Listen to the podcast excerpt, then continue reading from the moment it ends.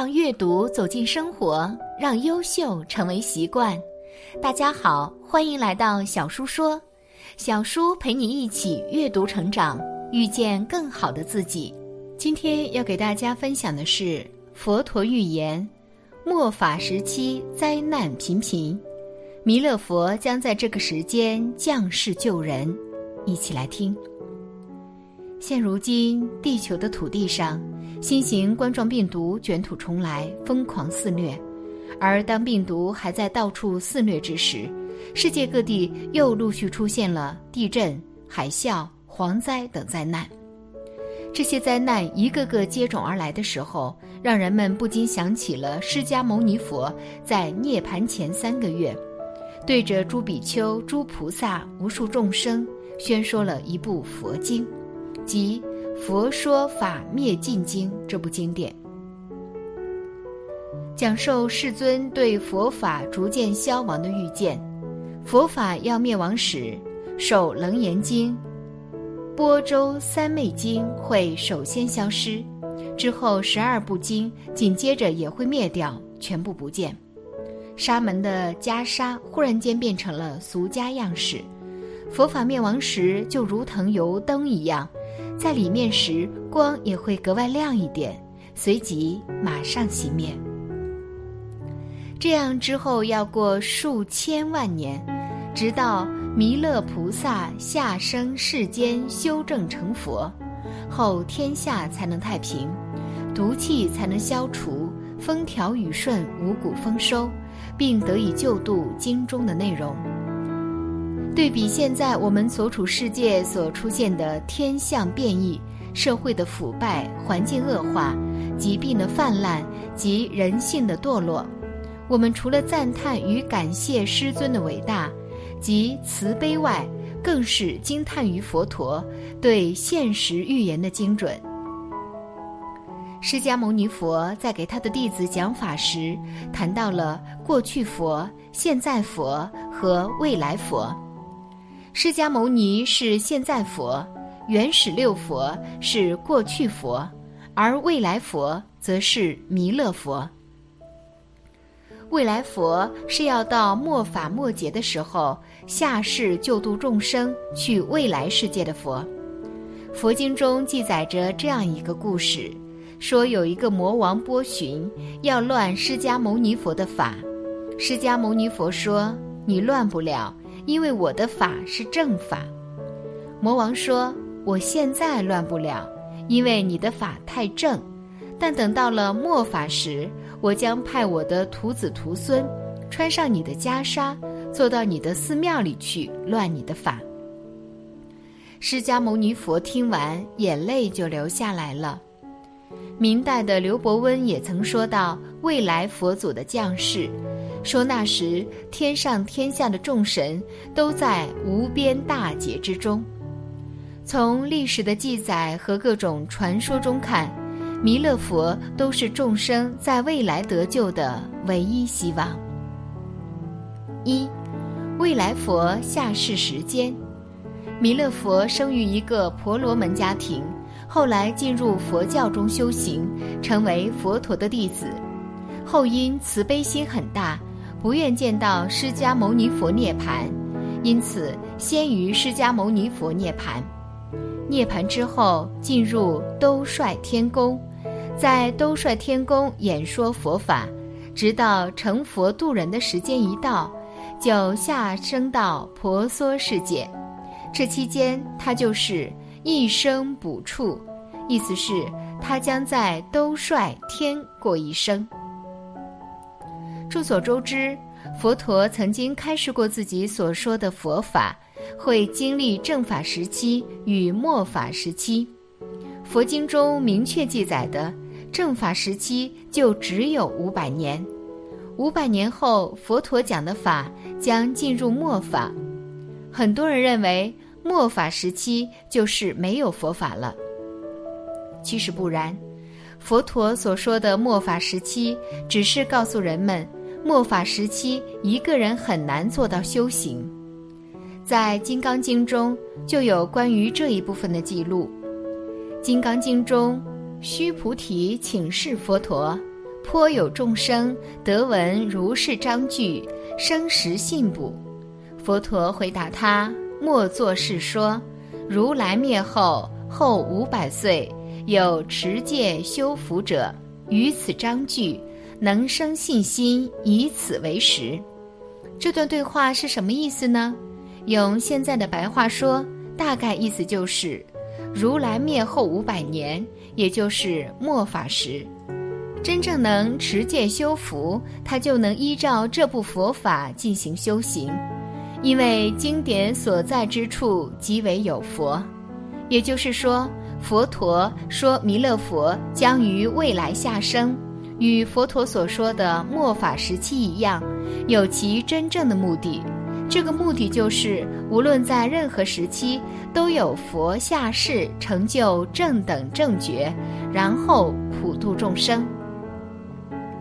二，佛陀预言。未来弥勒佛降世，人类世界是这样的。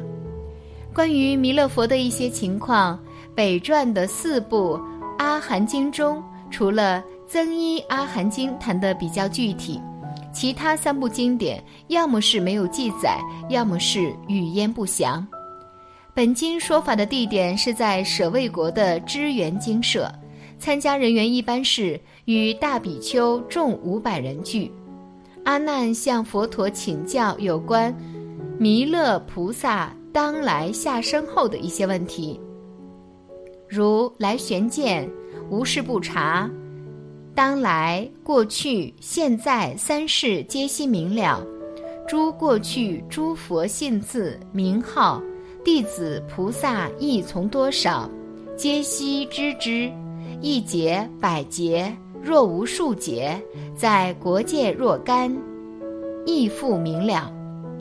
将来久远弥勒出现，至真等正觉欲闻其变，弟子亦从佛境丰乐，为经几时？佛陀告诉阿难：弥勒出现，国土丰乐，弟子多少，善思念之，直在心怀。说明当弥勒佛应世之时，那时老百姓的日子肯定不错，起码比现在要好无数倍。具体体现在以下几方面：一，将来久远于此国界，当有城郭，名曰鸡头，东西十二游巡，南北七游巡。如果以一游巡九十里路来计算，长度是十二游巡，是一千多里路。南北是六百多里路，差不多相当于现在一个省的规模。按现在讲也不算很大规模，但在佛经里，这个游巡有没有特指尚不是很清楚。二，这个国家人民生活条件很好，土地丰熟，人民至盛，街巷成行，而且市容景观也非常宜人。三，在这种情况下。连那些平时挺吓人的罗刹鬼也显得十分可亲可爱。鸡头城中有罗刹鬼，名曰夜华，所行顺法，不为正教。四人民寝寐之后，除去秽恶诸不净者，又以香脂而洒其地，极为香净。就是说，连平素那些邪恶的罗刹鬼也主动为人民办实事。当大家进入梦乡后，罗刹鬼会主动把整个城池都打扫得干干净净、一尘不染。这一切都是所行顺法、不为正教的结果，也是弥勒佛道德感化的结果。三，当弥勒佛应世之时，阎浮提这个地方居住环境也是相当适宜，不像现在山峦起伏、极不平整。不过不用着急，再过五十六亿七千万年，一切都万事大吉。那时气候相当宜人，时气合适，四时顺，而且阎浮地极为平整，如镜清明。